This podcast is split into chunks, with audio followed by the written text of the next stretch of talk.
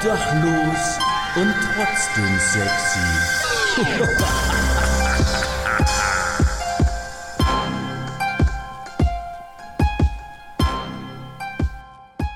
Meine Oma hat immer gesagt, die Jahre vergingen, nach Diego kam Hans. Und damit herzlich willkommen zu einer neuen Folge Obdachlos und trotzdem sexy, eurem Wissensmitmach-Mittelklasse-Podcast zum Donnerstag. Wie immer pünktlich, aber, und jetzt kommt's, nicht gleich wegschalten, Freunde, mal wieder ohne Gast, ohne Gästin. Ähm, aber das kommt tatsächlich mal mit, mit Plan. Da steckt ein kleiner Plan dahinter. Äh, ich habe angefangen, zu Beginn der Woche irgendwie jemanden einzuladen, habe auch ein paar Nachrichten verschickt und dann mir irgendwie gedacht, nee, Moment, Moment, Moment. Ja, falls da jetzt noch jemand zusagt, dann machen wir trotzdem eine Aufnahme für später mal oder so oder verabreden uns für später. Aber ich habe noch ein paar Sachen jetzt im Februar geplant, was Gäste, Gästinnen betrifft und auch einiges im März geplant, was Gäste betrifft. Sowohl männlich als auch weiblich. Das könnte cool werden. Seid gespannt.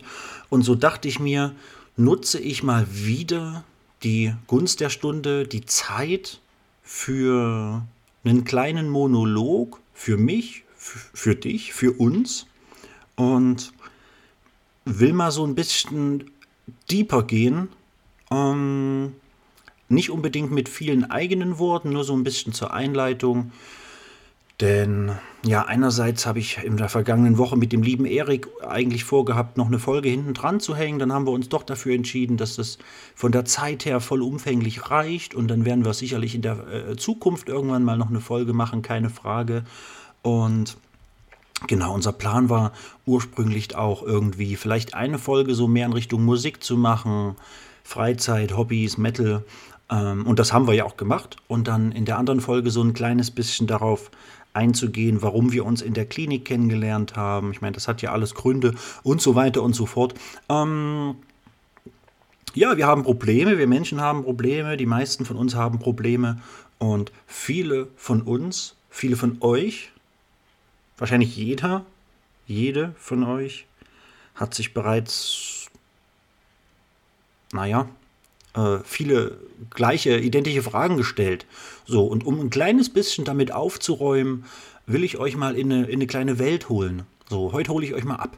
So, also ja, ich habe mir dafür was überlegt. Ich habe nämlich ein tolles Buch entdeckt ähm, von Russ Harris. Wer dem Glück hinterherrennt, läuft daran vorbei.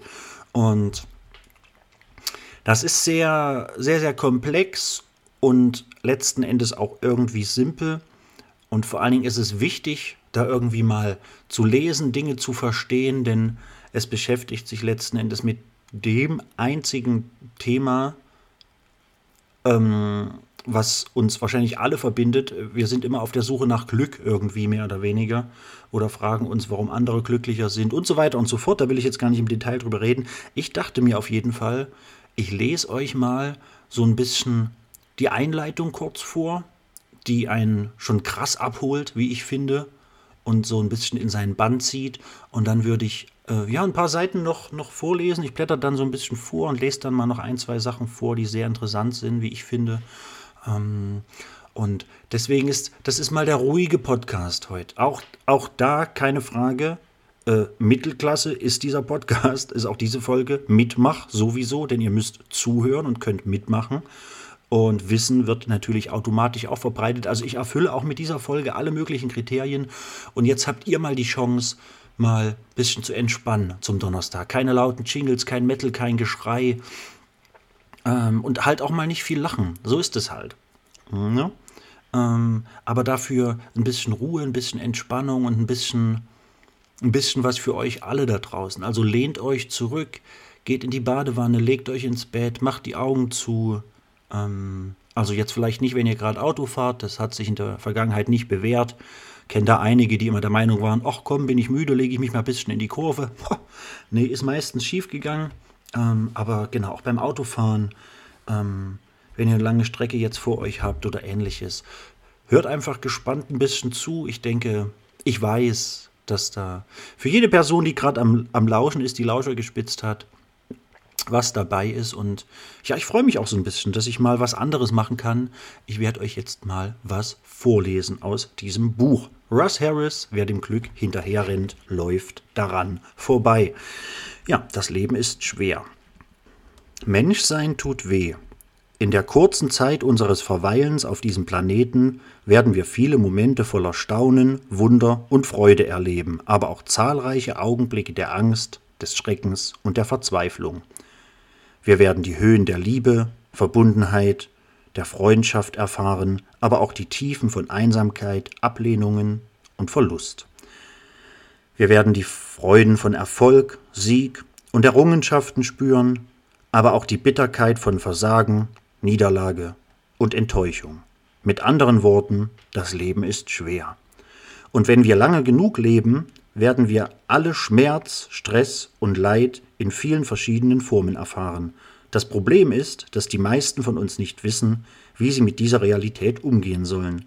Wir arbeiten hart, um unser Glück zu finden, aber allzu oft scheitern wir. Und selbst wenn wir erfolgreich sind, ist das meist nur von kurzer Dauer, lässt uns unzufrieden zurück und erzeugt das Verlangen nach mehr Erfolg. Warum ist es also schwer, glücklich zu sein? Ich bin froh, dass ihr euch das fragt. Dieses Buch basiert auf einer großen Anzahl von wissenschaftlichen Forschungen, die zeigen, dass wir alle leicht in eine mächtige psychologische Falle tappen. Während wir durch das Leben gehen, halten wir an vielen wenig hilfreichen Überzeugungen über das Glück fest. Ideen, die weithin akzeptiert werden, weil doch jedermann weiß, dass sie wahr sind. Und diese Überzeugungen scheinen sinnvoll zu sein. Deshalb findet man äh, sie auch in so vielen Selbsthilfebüchern und Artikeln. Aber leider führen diese irreführenden Vorstellungen in einen Teufelskreis. Je mehr wir nach Glück streben, desto mehr leiden wir. Und diese psychologische Falle ist so gut getarnt, dass wir nicht einmal merken, dass wir in ihr gefangen sind. Das ist die schlechte Nachricht. Die gute Nachricht ist, dass es Hoffnung gibt. Wir können lernen, schnell zu erkennen, dass wir in der Glücksfalle feststecken und, was noch wichtiger ist, wie wir ihr entkommen können. Dieses Buch vermittelt Ihnen die Fähigkeiten und das Wissen, dies zu tun. Es basiert auf einem leistungsstarken psychologischen Modell der Akzeptanz und Commitment Therapy ACT, ACT, ACT, einem wissenschaftlich fundierten Ansatz, dessen Wirksamkeit durch über 3000 veröffentlichte Studien belegt ist. Die ACT wurde Mitte der 1980er Jahre in den Vereinigten Staaten von dem Psychologen Stephen C. Hayes und seinen Kollegen Kelly Wilson und Kirk Strossell entwickelt. Seitdem hat sich die Methode rund um den Globus verbreitet. Heute gibt es hunderte Nee, Entschuldigung. Heute gibt es Hunderttausende von Psychologen, Therapeuten, Beratern, Coaches und Ärzten, welche die ACT in Dutzenden von Ländern praktizieren. Von den Vereinigten Staaten, dem Vereinten äh, Vereinigten Königreich und Deutschland bis hin zu Uganda, Indien, Indonesien und dem Iran. Ein Grund für die wachsende Beliebtheit der ACT ist, dass diese Methode erstaunlich wirksam ist, wenn es darum geht, Menschen mit einem breiten Spektrum von Problemen zu heilen. Die 3000 wissenschaftlichen Studien, die ich bereits erwähnt habe, decken alles ab, von Depressionen, Sucht und Angststörungen bis hin zu Psychosen, chronischen Schmerzen und Traumata.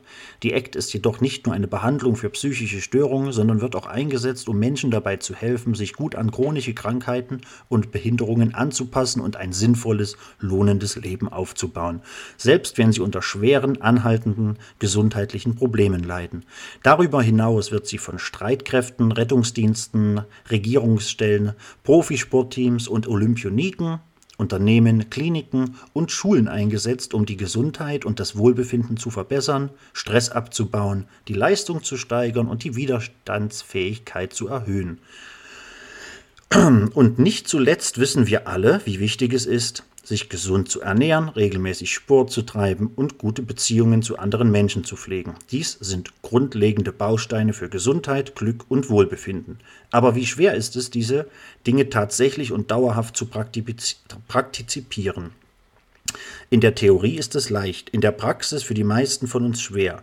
Glücklicherweise gibt uns die ACT alle Werkzeuge und Strategien an die Hand, die wir brauchen, um schlechte Gewohnheiten zu durchbrechen Prokrastination zu überwinden und uns zu motivieren, gesunde neue Verhaltensweisen zu beginnen und beizubehalten, ebenso wie bessere Beziehungen zu den Menschen in unserem Leben aufzubauen. In Kürze werden wir uns ansehen, wie die ACT dies erreicht, aber lassen Sie uns zunächst untersuchen, ob Glück überhaupt normal ist. Ähm, Genau, also ich lese natürlich nicht das ganze Buch vor, also äh, wer da jetzt Bock drauf hat, so ein bisschen angeteasert wird von dem Intro, von der Einleitung, ich mache auch gleich da an der Stelle noch weiter, ob das Glück normal ist. Ähm, das ist sozusagen Teil 2 der Einleitung. Ähm, der kann sich das Buch gern kaufen, äh, in der Bibliothek, Bücherei ausleihen, ähm, online mal schauen, ob es vielleicht ein Hörbuch gibt. Ansonsten kann er das natürlich auch mal bei mir ausleihen oder ja, einfach am besten hier bis zum Ende hören. ähm, und genau, meldet euch, ob euch das irgendwie gefällt. Dann mache ich sowas vielleicht öfter mal. Aber jetzt weiter. Ist das Glück normal? Das Leben ist nicht fair. Manche Menschen haben eine furchtbare Kindheit, in der sie missbraucht, vernachlässigt oder von ihren Beziehungspersonen im Stich gelassen werden, während andere in liebevollen, unterstützten, unterstützenden Familien aufwachsen. Manche leben in extremer Armut oder in Gebieten mit Gewaltverbrechen, in Kriegsgebieten, Gefängnissen oder Flüchtlingslagern. Andere leben in guten Wohnverhältnissen mit vielen Annehmlichkeiten. Einige leiden unter schweren Krankheiten, Verletzungen oder Behinderungen, während andere sich bester Gesundheit erfreuen. Einige haben Zugang zu hochwertigen Lebensmitteln, Bildung, Gerechtigkeit, medizinischer Behandlung, Wohlfahrt, Reisen Unterhaltung und Karrieremöglichkeiten, während andere die meisten dieser oder alle diese Dinge vorenthalten bleiben. Und manche Menschen sind aufgrund ihrer Hautfarbe, ihrer Religion, ihres Geschlechts, der Politik oder ihrer sexuellen Ausrichtung Vorurteilen, Diskriminierung oder Schikanen ausgesetzt. In jedem Land der Welt klafft eine große Lücke zwischen den am wenigsten und den am meisten privilegierten Mitgliedern der Gesellschaft. Und doch sind die Individuen auf beiden Seiten dieser Kluft Menschen und haben daher viele Gemeinsamkeiten, einschließlich der Tatsache, dass wir alle ganz gleich wie privilegiert oder benachteiligt wir auch sein mögen, von Natur aus dazu prädisponiert sind, seelisches Leid zu erfahren. Vielleicht ist Ihnen aufgefallen, dass die Selbsthilfeabteilungen in den Buchläden immer größer werden. Depression, Angst, Wut, Scheidung, Beziehungsprobleme, Süchte, Traumata, geringes Selbstwertgefühl, Einsamkeit, Trauer, Stress, mangelhaftes Selbstvertrauen. Wenn Sie einen Namen für etwas haben, gibt es ein Buch darüber. Und mit jedem Jahr, das vergeht, nimmt die Zahl der Psychologen, Coaches, Berater und Therapeuten stetig zu, ebenso wie die Zahl der verschriebenen Medikamente. Unterdessen werden wir im Fernsehen und Radio, in Zeitschriften und Zeitungen, in Podcasts und sozialen Medien, in Podcasts und Sozi den sozialen Medien ständig von Experten mit Ratschlägen bombardiert, wie wir unser Leben verbessern können. Und dennoch, trotz all dieser Unterstützung und Ratschläge nimmt das menschliche Elend zu, statt geringer zu werden. Die Statistiken sind erschütternd. Die Weltgesundheitsorganisation identifiziert Depression als eine der größten, kostspieligsten und belastendsten Krankheiten der Welt. In jedem beliebigen Jahr leidet ein Zehntel der erwachsenen Bevölkerung an klinischer Depression und jeder Fünfte wird irgendwann in seinem Leben an einer Depression leiden. Und mehr als ein Drittel der erwachsenen Bevölkerung wird an einem Punkt in ihrem Leben an einer Angststörung leiden. Darüber hinaus leidet jeder vierte Erwachsene irgendwann an einer Drogen- oder Alkoholabhängigkeit. Allein in den Vereinigten Staaten sind derzeit über 14 Millionen Menschen von Alkoholismus betroffen. Aber hier ist die schockierendste Statistik von allen. Fast jeder zweite Mensch denkt irgendwann ernsthaft über Selbstmord nach und kämpft zwei Wochen oder länger mit diesen Gedanken. Noch erschreckender ist, dass einer von zehn Menschen irgendwann tatsächlich versucht, sich das Leben zu nehmen. Glücklicherweise gelingt es nur sehr wenigen. Denkt einen Moment lang über diese Zahlen nach. Denken Sie an Ihre Freunde, Familienangehörigen und Arbeitskollegen. Fast die Hälfte von ihnen wird irgendwann von ihrem Elend so überwältigt sein, dass sie ernsthaft über Selbstmord nachdenken, und einer von zehn wird es versuchen. Denken Sie nun an all die häufigen Formen des Leidens, die nicht als psychische Störung gelten, uns aber dennoch unglücklich machen. Arbeitsstress, Leistungsdruck, Einsamkeit, Beziehungskonflikte, Krankheit, Scheidung, Todesfälle, Verletzungen, Altern, Armut, Rassismus, Sexismus, Mobbing, Existenzangst, Selbstzweifel, Unsicherheit, Versagensängste, Perfektionismus, geringes Selbstwertgefühl, Midlife Crisis, Hochstapler-Syndrom, Eifersucht, Angst, etwas zu verpassen, Orientierungslosigkeit im Leben und die Liste lässt sich fortsetzen. Dauerhaftes Glück ist eindeutig nicht normal.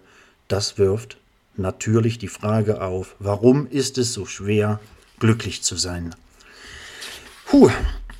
Also das nimmt einen schon so ein bisschen mit ähm, und ja, es wirft definitiv Fragen auf. Ja. Ähm, ich weiß nicht, wie es euch dabei geht. Ich hoffe, dass, dass ich hier, also ich will nichts will, will triggern so bei, bei euch. Ich möchte höchstens so ein bisschen, ich weiß auch nicht, so ein bisschen, hm, bisschen was anstoßen, so, dass, dass vielleicht irgendwann doch alle einfach mal glücklich sind. Das wäre cool. Hm? Ich fände es cool. ähm, passt auf, ich habe zwei Märchen für euch. Da habe ich jetzt ein bisschen vorgeblättert. Ähm, das Leben ist schwer. Märchen Nummer 1. Glück ist unser natürlicher Zustand. Viele Menschen glauben, Glück sei unser natürlicher Zustand. Die oben angeführten Statistiken zeigen jedoch sehr deutlich, dass dies nicht der Fall ist. Was für den Menschen natürlich ist, ist ein sich ständig verändernder Fluss von Emotionen, sowohl angenehmen als auch schmerzlichen, der im Lauf des Tages variiert, je nachdem, wo wir uns befinden, was wir tun und was gerade passiert. Mit unseren Emotionen, Gefühlen und Empfindungen ist es wie mit dem Wetter. Sie ändern sich ständig von einem Moment zum nächsten. Wir erwarten nicht, dass es das ganze Jahr lang den gesamten Tag über warm und sonnig ist. Wir sollten auch nicht erwarten, dass wir den kompletten Tag über glücklich und fröhlich sind. Wenn wir ein erfülltes Leben führen, werden wir die ganze Bandbreite menschlicher Emotionen spüren, die angenehmen wie Liebe, Freude und Neugier und die schmerzlichen wie Traurigkeit, Wut und Angst. All diese Gefühle sind ein normaler, natürlicher Teil des Menschseins. Märchen Nummer zwei: Wenn du nicht glücklich bist, bist du defekt. Als logische Konsequenz aus Märchen Nummer 1 geht die westliche Gesellschaft davon aus, dass psychisches Leiden anormal ist. Es wird als Schwäche oder Krankheit angesehen, als Produkt eines Geistes, der irgendwie fehlerhaft oder defekt ist. Das bedeutet, dass wir uns, wenn wir unvermeidlich schmerzliche Gedanken und Gefühle erleben, oft dafür schämen oder uns dafür kritisieren, weil wir meinen, wir seien schwach, dumm oder unreif. Die Akzeptanz- und Commitment-Therapie geht von einer völlig anderen Annahme aus. Wenn du nicht glücklich bist, bist du normal. Seien wir ehrlich, das Leben ist hart und voller Herausforderungen. Es wäre seltsam, wenn wir uns ständig glücklich fühlen würden. Die Dinge, die das Leben sinnvoll machen, bringen eine ganze Reihe von Gefühlen mit sich, sowohl angenehmen als auch schmerzliche. Nehmen wir zum Beispiel eine enge Beziehung. Wenn sie gut läuft, werden wir wunderbare Gefühle wie Liebe und Freude empfinden, aber früher oder später werden wir selbst in den besten Beziehungen Konflikte erleben, Enttäuschungen und Frustrationen. So etwas wie die perfekte Beziehung gibt es nicht. Das gleiche gilt für jedes sinnvolle Projekt, das wir in Angriff nehmen. Vom Aufbau einer Karriere oder der Gründung einer Familie bis hin zur Pflege unserer körperlichen Gesundheit und Fitness. Obwohl sinnvolle Projekte oft Begeisterung und Enthusiasmus mit sich bringen, sind sie auch mit Stress und Ängsten verbunden. Wenn Sie also an Märchen Nummer zwei glauben, sind Sie in großen Schwierigkeiten, denn es ist praktisch unmöglich, ein besseres Leben zu führen, wenn man nicht bereit ist, auch unangenehme Gefühle zu erfahren. Die gute Nachricht ist, dass Sie bald lernen werden, mit solchen Gefühlen anders umzugehen und radikal anders auf sie zu reagieren, sodass diese viel weniger Einfluss auf Sie haben. Ja, und dann bleibt jetzt nur noch eine der entscheidendsten Fragen für die, für die Einleitung. Ähm, und das ist das, was wir uns alle fragen. Was genau ist Glück? Wir wollen es, wir sehnen uns danach, wir streben danach. Aber was genau ist Glück? Die meisten Menschen werden Glück wahrscheinlich als ein gutes Gefühl beschreiben. Eine angenehme Empfindung der Freude, der Fröhlichkeit oder der Zufriedenheit. Die alten Griechen hatten ein spezielles Wort für ein Leben, das auf dem Streben nach Glücksgefühlen basiert, wovon sich das Wort Hedoismus Hedonismus, Streben nach physischer und psychischer Lust herleitet. Wir alle erfreuen uns an angenehmen Gefühlen und so ist es nicht verwunderlich, dass wir ihnen nachjagen. Doch wie alle menschlichen Emotionen sind auch Glücksgefühle flüchtig. Sie kommen und gehen.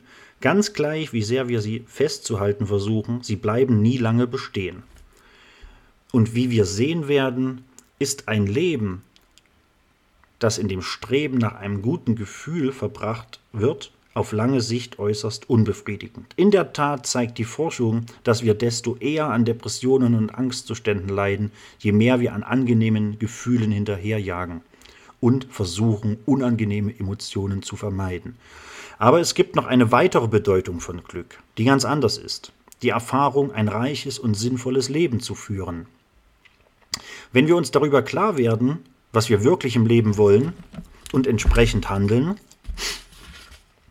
uns um die Dinge kümmern, die uns zutiefst am Herzen liegen, nach dem Streben, das uns wertvoll und der Mühe wert erscheint, dann wird unser Leben von Sinn und Zweck durchdrungen und wir erleben ein tiefes Gefühl der Vitalität. Dies ist keine flüchtige Empfindung, es ist das machtvolle Gefühl eines gut gelebten Lebens. Das altgriechische Wort für diese Art von Glück ist Eudaimonia, das heute oft als Aufblühen übersetzt wird. Wenn wir unser Leben auf diese Weise verbringen, werden wir sicherlich viele angenehme Gefühle haben, aber auch eine Reihe von schwierigen wie Kummer, Angst und Schuld. Wie ich bereits sagte, werden wir, wenn wir ein erfülltes Leben führen, die ganze Bandbreite menschlicher Emotionen empfinden. In diesem Buch geht es, wie Sie sicher schon erraten haben, um diese zweite Bedeutung von Glück und nicht um die erste. Natürlich fühlen wir uns alle gern gut und es ist sinnvoll, angenehme Emotionen zu schätzen und zu genießen wenn sie auftreten. Aber wenn wir versuchen, sie ständig zu erleben, sind wir zum Scheitern verurteilt. Die Realität ist, das Leben ist schwierig, dieser Tatsache können wir nicht entkommen. Früher oder später werden wir alle gebrechlich, krank und werden sterben. Früher oder später werden wir alle wichtigen Beziehungen durch Ablehnung, Trennung oder Tod verlieren. Früher oder später werden wir alle mit Krisen, Enttäuschungen oder Misserfolgen konfrontiert werden. Das bedeutet, dass wir alle viele schmerzliche Gedanken und Gefühle in der einen oder anderen Form erleben werden. Doch die gute Nachricht ist, dass wir diesen Schmerz zwar nicht vermeiden, aber lernen können, besser damit umzugehen uns von ihm zu lösen, über ihn hinauszuwachsen und ein lebenswertes Leben zu führen. So, da würde ich jetzt mal kurz ähm, ja, anhalten äh, und auch mal selbst tief durchatmen, ähm, auch selbst tief durchatmen müssen, denn ähm, auch an mir geht so eine, so eine psychische Reise nicht spurlos vorbei. Also ähm, und das ist gut, das ist wichtig. Es ist wichtig, dass man was, was spürt, dass man was fühlt, wenn man, sich, äh, wenn man an sich arbeitet, an sich arbeiten will und Dinge erfahren, Dinge lernen will, vor allen Dingen über sich, von sich, von seiner Vergangenheit, seiner Herkunft, seiner Zukunft. ähm, ja, und ähm, ich hoffe, dass das bis jetzt irgendwie angenehm ist für euch. Ich weiß nicht, ich habe das ja noch nie gemacht. Kommt, jetzt können wir mal ein bisschen lachen. Lasst die Stimmung auflockern. Äh, ich habe noch nie für euch irgendwie was groß vorgelesen, außer mal von, vom, vom Dr. Google irgendwie mal ein, zwei Sätze während irgendeiner Podcast-Folge. Jetzt lese ich halt mal. Ich weiß nicht, ob ich gut lese. Ich weiß nicht, ob ich schnell lese, zu langsam. Ähm, lasst mich das gern mal wissen, ob das so okay ist von der Hörlautstärke, Geschwindigkeit, Betonung, whatever.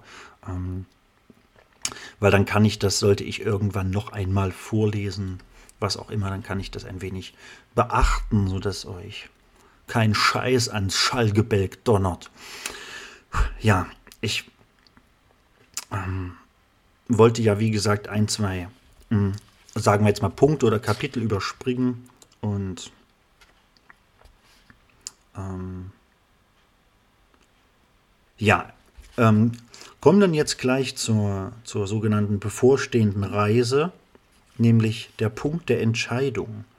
Ähm, da gibt es die sogenannte Hinbewegung und die Wegbewegung. Ähm, also Fakt ist, dass es in diesem Buch, wie gesagt, die, die, die Studien und die Methoden, ähm, Dinge besser zu verarbeiten, damit umzugehen. Genau, da gibt es im Prinzip mehrere Ansätze, mehrere Punkte, mehrere Möglichkeiten und eine Sache davon ist. Sozusagen der Punkt der Entscheidung. Und ja, im Prinzip meine Handlungen, die mich von dem Leben, das ich mir wünsche, wegführen. Und meine Handlungen, die mich zu dem Leben, das ich mir wünsche, hinführen. Das Hinführen und das äh, Wegführen sozusagen. Der Punkt der Entscheidung. Haben Sie sich schon einmal gefragt, warum wir vom Menschsein sprechen und nicht vom Mensch-Tun? Letzteres wäre meines Erachtens zutreffender. Denn ob wir nun essen, trinken, kochen, putzen, reden, gehen, spielen oder lesen, wir tun immer etwas, auch wenn wir nur schlafen. Manchmal sind es Dinge, die uns helfen, uns auf die Art von Leben, die wir uns wünschen, zuzubewegen, nennen wir diese Verhaltensweise Hinbewegungen. Und zu anderen Zeiten sind es Handlungen, die uns von der Art von Leben, die wir uns wünschen, wegführen. Nennen wir diese Verhaltensweisen Wegbewegungen. Genau, dann haben wir die Wegbewegung. Ich wiederhole es nochmal. Meine Handlungen, die mich von dem Leben, das ich mir wünsche, wegführen. Und die Hinbewegungen, meine Handlungen, die mich zu dem Leben, das ich mir wünsche, hinführen.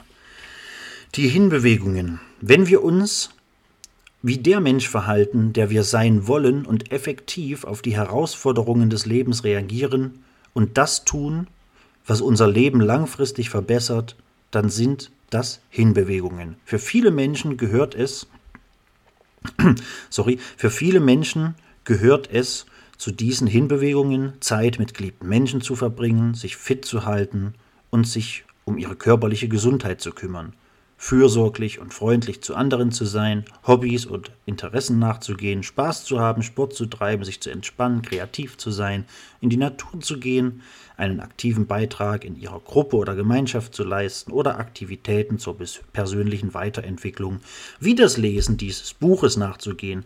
Es gibt keine Liste von korrekten oder besten Hinbewegungen. Jeder von uns entscheidet für sich selbst, welche seiner Verhaltensweisen zu dieser Kategorie gehören. Im Grunde genommen sind Hinbewegungen Dinge, die sie sagen und tun, ganz gleich wie klein und unbedeutend sie erscheinen mögen, die ihr Leben besser, reicher, erfüllter und sinnvoller machen, um eines der Hauptziele dieses Buches ist es, ihnen zu helfen, viel mehr davon zu tun.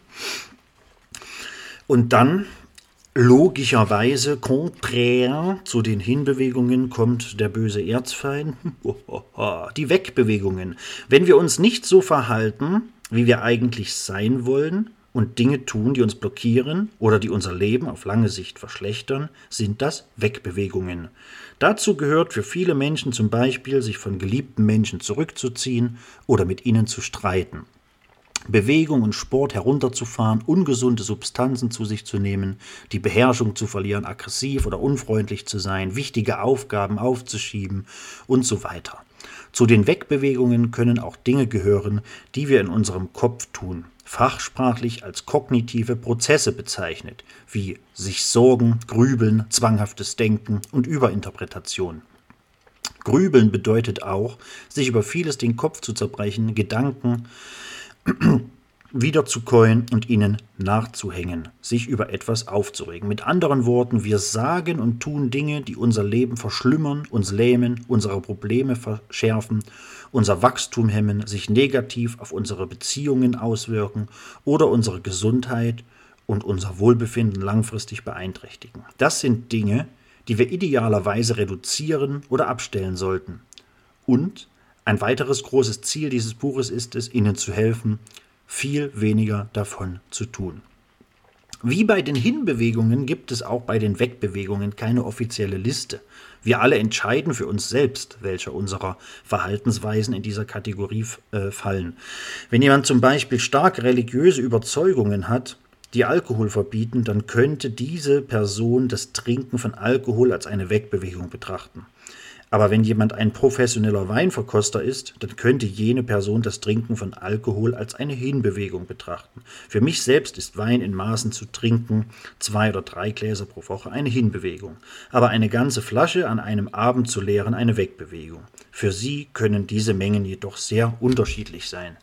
Ja gut, zum Thema Alkohol gab es ja schon die ein oder andere Folge. Da werde ich mich jetzt nicht nochmal eindringlich dazu äußern, aber genau, im Wesentlichen können da die Mengen auch für jeden unterschiedlich sein. Ähm, ja, ob Alkohol gut ist oder nicht, das, das beantworten wir jetzt mal hier nicht.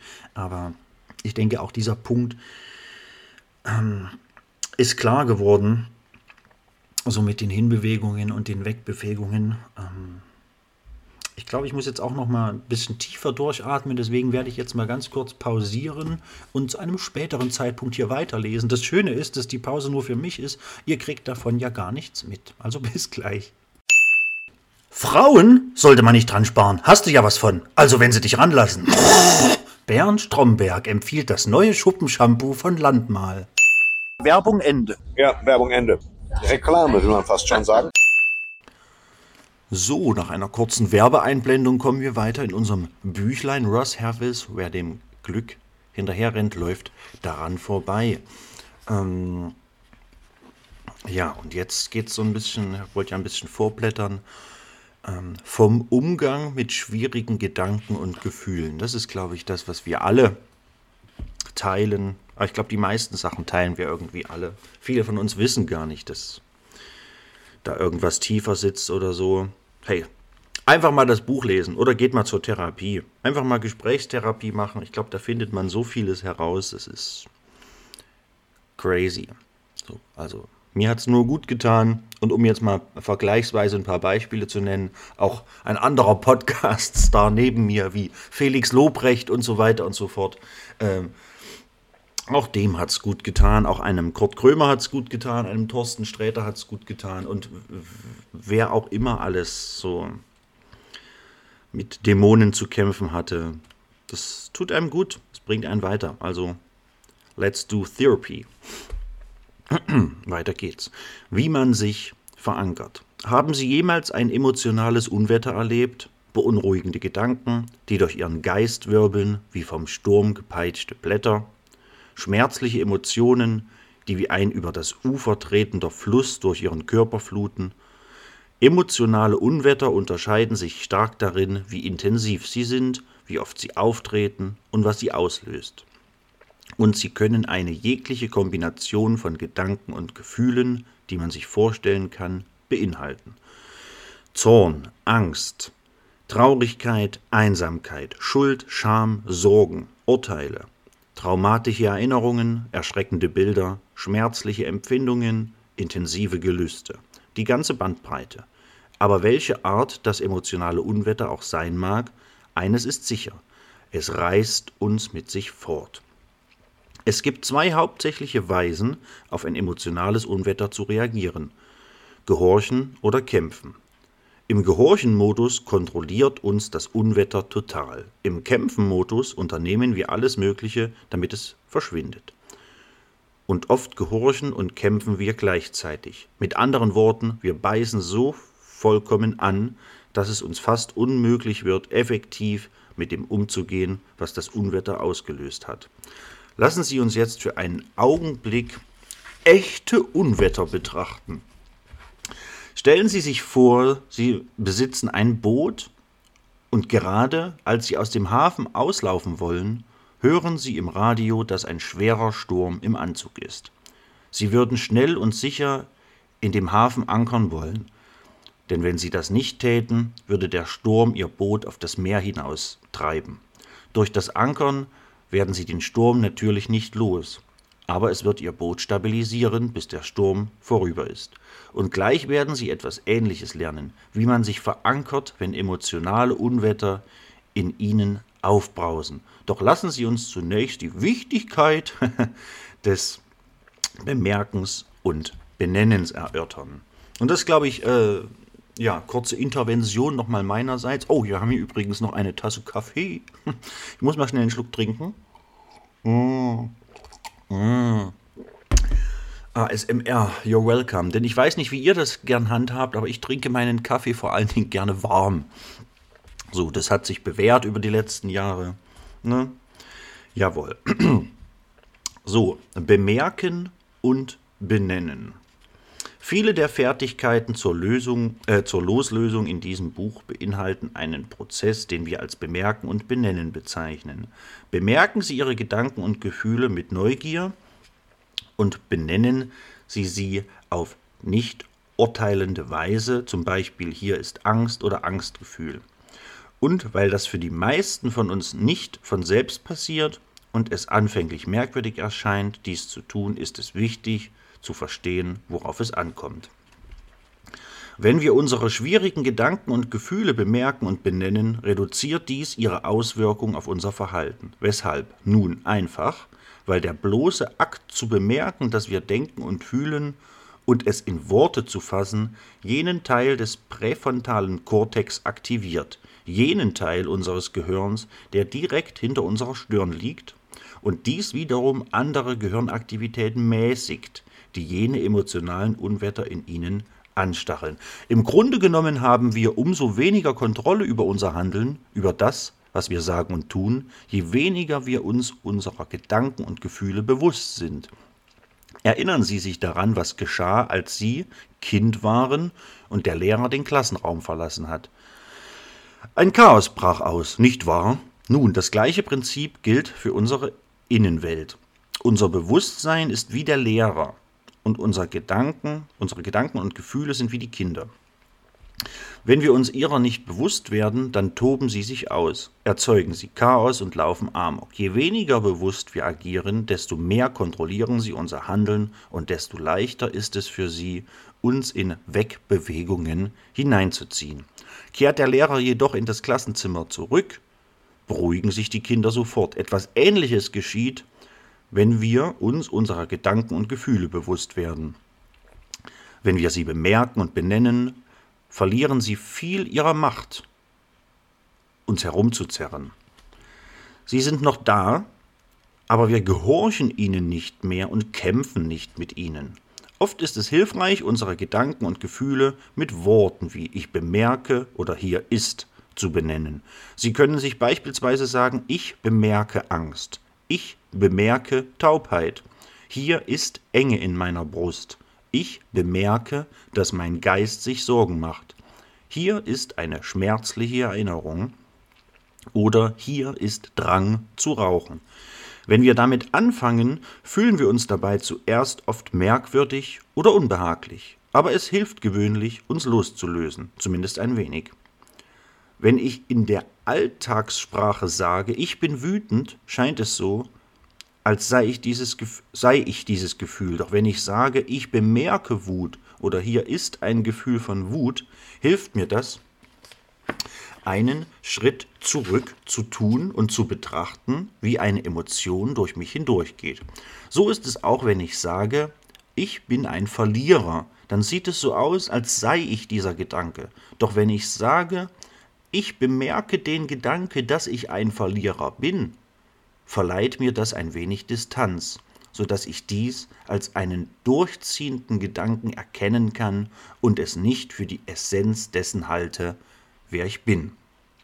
Also hoffe ich, dass Sie bereit sind, mit dem Bemerken und Benennen zu experimentieren, selbst wenn Ihre Argumentationsmaschine massiv versucht, Sie davon abzubringen und sich die Freiheit nehmen, Ihre eigenen Methoden zu erfinden. Das finde ich eine sehr spannende Herangehensweise, habe ich persönlich auch in, im Rahmen von Therapien meiner jetzigen Gesprächstherapie, äh, Psychotherapie und so weiter auch schon erfahren.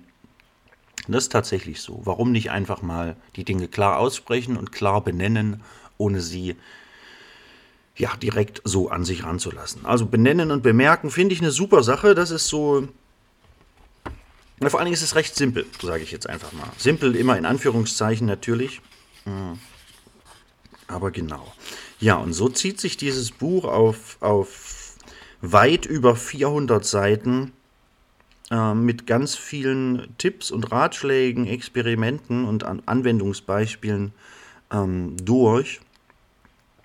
Und ich kann euch jetzt mal so ein paar Kapitel oder ein paar Punkte vorlesen und vielleicht springen wir dann noch mal zu einem.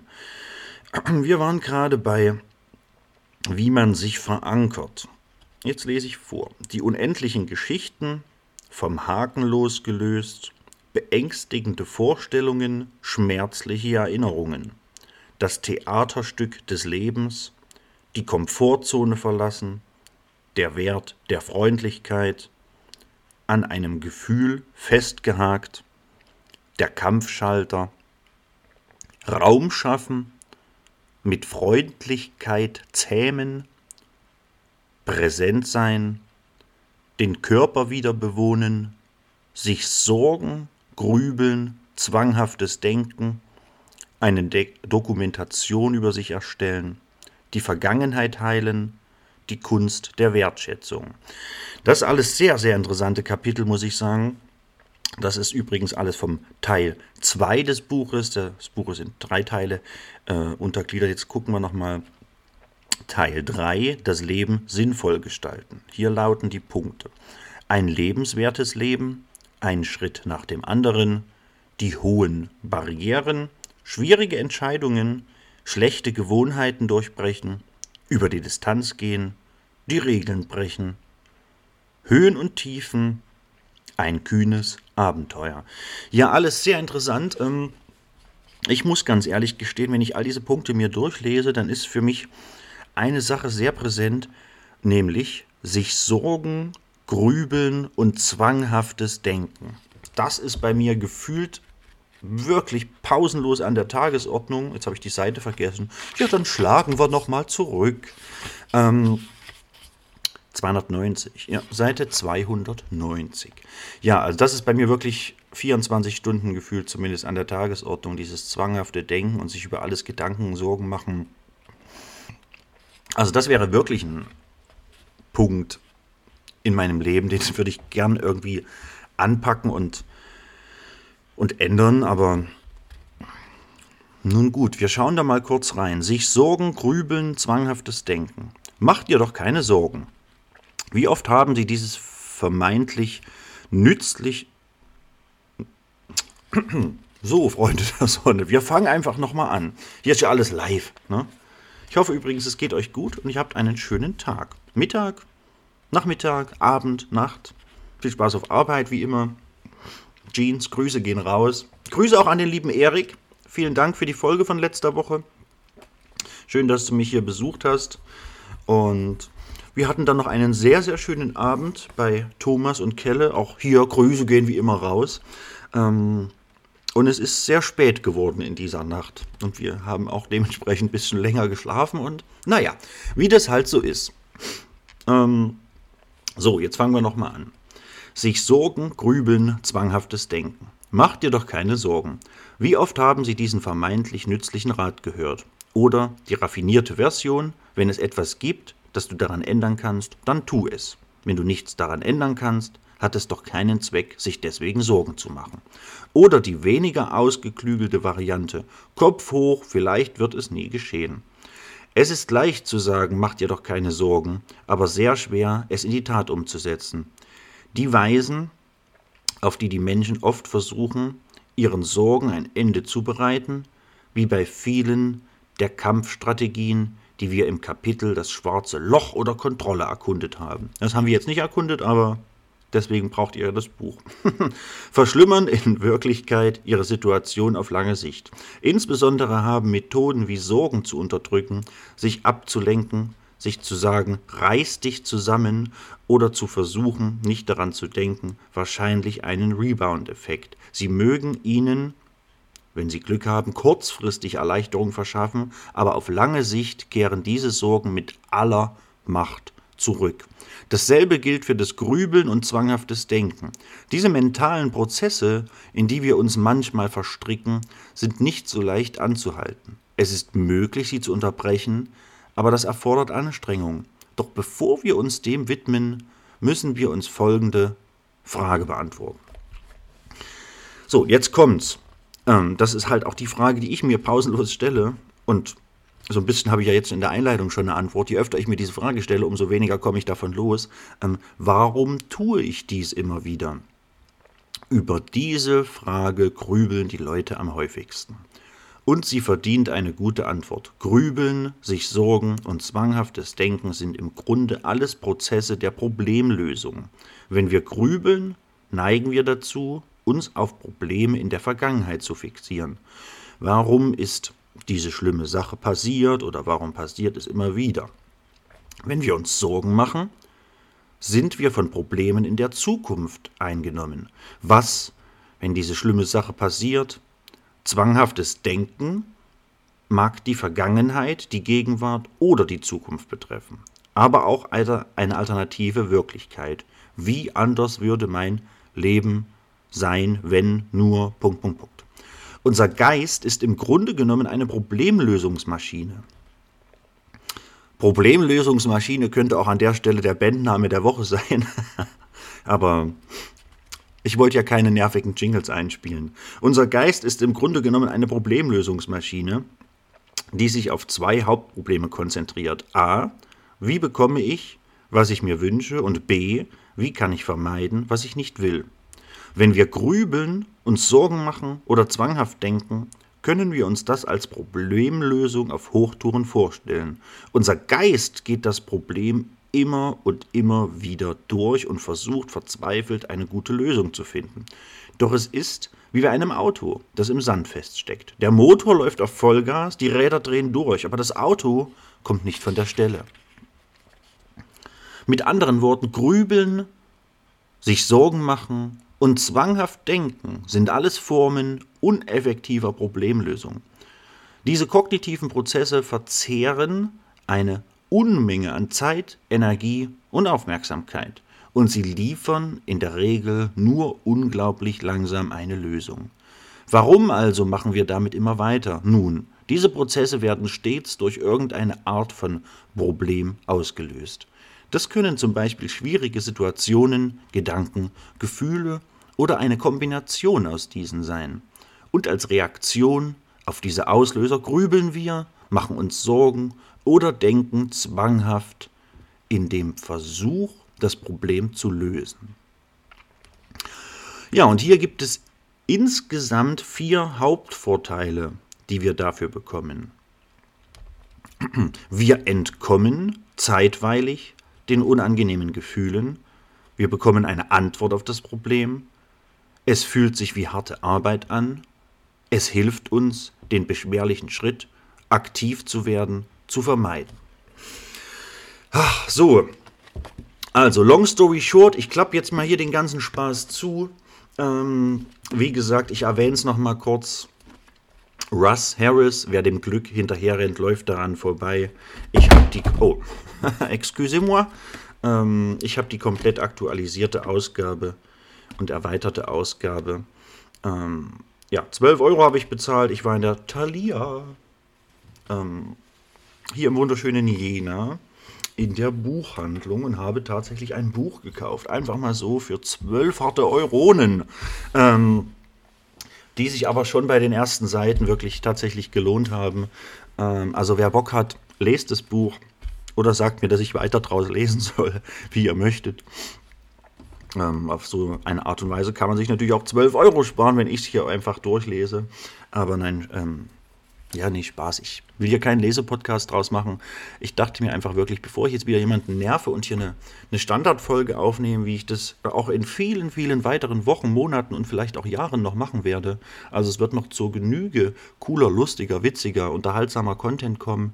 Dachte ich mir wirklich, komm, lass doch mal sowas machen. Also, was heißt sowas? Lass doch mal das machen genau das, da habe ich Bock drauf, da haben bestimmt auch andere Bock drauf, einfach mal zuzuhören, zu lauschen und mal anders in den, ja, in den Tag, in diesem Podcast zu starten. So, ich höre jetzt auch mal auf. Wie gesagt, ich könnte jetzt hier ewig weiterlesen, aber da wir uns, naja, mit kleinen Schritten auf die Ein-Stunden-Marke zubewegen, ähm, weiß ich gar nicht, was ich jetzt noch für ein Kapitel anfangen sollte, denn es ist ja, es ist unendlich. Psychotherapie ist eine Sache, die betreiben wir bis an unser Lebensende. It's a never ending story.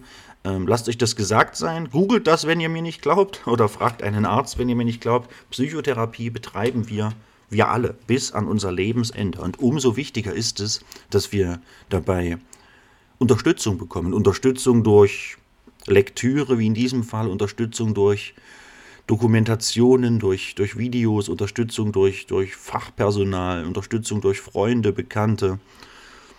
Ja, oder, oder, oder. Und ja, umso wichtiger ist es eben auch, dass wir vielleicht ein paar Tipps, ein paar Tricks uns abholen und geben lassen, Anwendungsbeispiele kennen und ja, einfach wissen, wie wir vor allem in der Zukunft natürlich mit Dingen umgehen, mit Problemen umgehen, mit Situationen, Gefühlen, Schmerz und so weiter, wie wir mit all diesen Sachen umgehen können. Denn auch da seid gewiss, Freunde, im Alter, in Anführungszeichen, wird sowas nicht leichter. Denn wir haben im Alter noch viele andere Probleme, die auch hinzukommen. Ähm, also körperliche Gebrechen etc. Vielleicht schon viele Verluste wegstecken müssen und und und und und. Also es wird nicht einfacher, dann sich um all diese Sachen zu bemühen. Also es ist vielleicht gar nicht schlecht, sich jetzt schon mit, mit Strategien und, und, und, und ja, Methoden irgendwie zu versorgen, die wir bis an unser Lebensende anwenden können und so ein, ein tolleres Restleben führen. Restleben ist eigentlich auch ein geiler Bandname, aber hey, wir lassen das. Ja, Freunde der Sonne, Friends of the Sun, ähm, Freunde von Susanne. Mm. Ich beschließe das Ganze jetzt hier. Ich wünsche euch ja, ich wünsche euch wie immer nur das Beste, nur das Tollste, nur das Schönste. Ich hoffe, ihr habt einen schönen Morgen, hattet einen schönen Morgen, hattet eine gute Nacht, werdet eine gute Nacht haben. Ich hoffe, ihr habt einen schönen Tag. Vielleicht scheint bei euch gerade die Sonne, vielleicht sind bei euch ein paar mehr Grad. Ähm, ja, und ich hoffe einfach, ihr, ihr genießt, äh, ihr genießt, ihr, ihr, genießt euer Leben. Ich hoffe, ihr habt eine schöne Zeit, ein schönes Wochenende. Ähm, ich war gestern, also am Mittwoch, beim Olli Schulz Konzert. Ich hoffe, dass es gut war, ich kann es euch leider noch nicht sagen. Also ich, spreche hier gerade in der Zukunft, obwohl ich in der Vergangenheit bin. Es ist ganz verrückt, oder? Ähm, wow. Ja, Olli Schulz, Haus Auensee, Leipzig. Ich werde euch höchstwahrscheinlich nächste Woche davon berichten. Ähm, genau, aber dazu später mehr. Ähm, ich habe auf jeden Fall jetzt, Stand jetzt richtig Bock. Und jetzt spule ich wieder vor in die Zukunft. Ich hatte richtig Bock. ja, ich werde euch nächste Woche davon berichten. Olli Schulz, ich habe wirklich richtig Bock tatsächlich. Ähm, genau, und ich hoffe, ihr nehmt, äh, nehmt euch auch tolle Sachen vor, habt vielleicht übers Wochenende was Tolles vor. Wir hören uns nächste Woche Donnerstag. Ja, fühlt euch wie immer alle auf eine x-beliebige Stelle geküsst, die ihr euch gern selbst aussuchen dürft. Mm, ich freue mich und danke euch ganz doll fürs Zuhören, fürs Reinhören, fürs unterstützen, fürs am Ball bleiben, fürs Schreiben, fürs Kommentieren, fürs Anregungen, Lob, Kritik loswerden, whatever. Ich bin euch wirklich sehr, sehr dankbar, denn auch diese Sache hier, wo wir einmal bei diesem Thema sind, ist letzten Endes eine Art Therapieform. Ich habe hier einmal die Woche Zeit zu sprechen, mir, mir Ballast von der Seele zu reden und habe nicht zuletzt deswegen auch viel Kontakt zur Außenwelt gehabt, den ich vielleicht so sonst nicht gehabt hätte. Habe viel die Möglichkeit gehabt, Tipps und Tricks loszuwerden für euch. Habe viel die Möglichkeit gehabt, Sachen auch aufzuschnappen und habe mich mit vielen Leuten treffen können, viele Leute hören können, ausfragen können äh, im Rahmen dieses Podcasts und ich hoffe, dass das auch noch so ein bisschen weitergeht. Ja, im Wesentlichen ist das so eine ein-, zweistündige Therapie nochmal zusätzlich, völlig umsonst, jede Woche Donnerstag. Vielleicht ist es das für euch auch, ich würde mich zumindest freuen, denn dann habe ich ja quasi euren Nerv getroffen. Ähm, bleibt sauber. Genau, und fühlt euch geküsst auf eine Stelle, die ihr euch x-beliebig aussuchen dürft. Habe ich schon gesagt, aber ich sage es gerne am Ende nochmal. Ja, also, bis dahin, Mikey ist raus. Klickt gerne auf Folgen, wenn ihr auf Spotify seid. Gebt dem Podcast gerne Bewertung ab und teilt ihn gern mit euren Freunden auf sämtlichen Plattformen. Ich würde mich wirklich riesig drüber freuen. Ähm, hey, bis dahin, ich bin raus. Lasst es euch gut gehen, ich hab euch lieb. Ciao.